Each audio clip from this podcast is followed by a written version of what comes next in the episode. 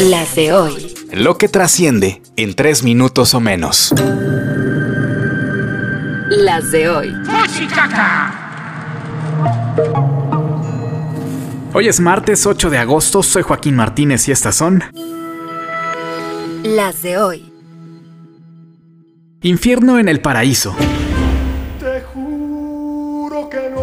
Está a punto de terminar el plazo para que los aspirantes del PAN, PRI y PRD junten las 150 mil firmas de apoyo para continuar en la búsqueda de la candidatura presidencial. Sin embargo, no ha sido un proceso terso, no ha sido un camino de rosas. Por un lado, la senadora Xochil Gálvez ha puesto en duda que algunos de sus compañeros hubieran alcanzado ese logro, y por otro, el ex senador panista Jorge Luis Preciado acusó que todo es una farsa para imponer a Xochil Gálvez.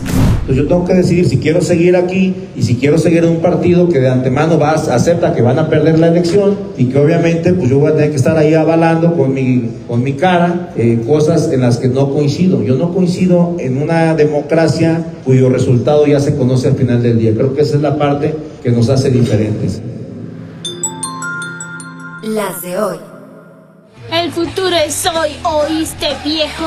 Biohackers, cuerpos modificados con dispositivos tecnológicos, ¿qué es esto? ¿Cyberpunk? Puede ser el inicio. En Italia hay un hombre de 35 años que se ha implantado chips en las manos bajo la piel, unos que contienen información sobre él y otros que sirven para tareas simples como pagar en establecimientos con tecnología NFC, tal como si fuera una tarjeta de crédito. ¿Qué sigue? Tendones reforzados, corazones auxiliares, ojos biónicos, brazos metálicos. Seguramente viviremos para contarlo. Esa cosa es un psicópata mecánico violento.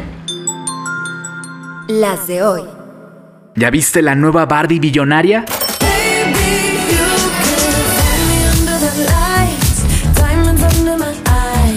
La película de la muñeca más famosa del mundo superó el billón de dólares en taquilla, es decir, mil millones de billetes verdes. Un logro poco común, de hecho. En la historia, apenas 53 filmes pueden presumirlo, y la directora Greta Gerwig es la primera mujer en esta selecta lista. Las de hoy.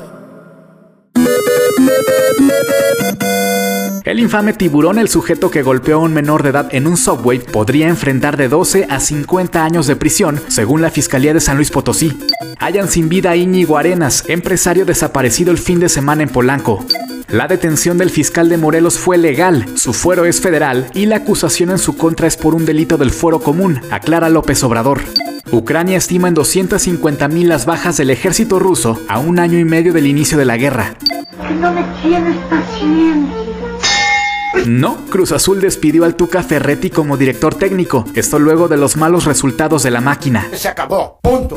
Muere a los 87 años William Friedkin, director del clásico de terror El Exorcista.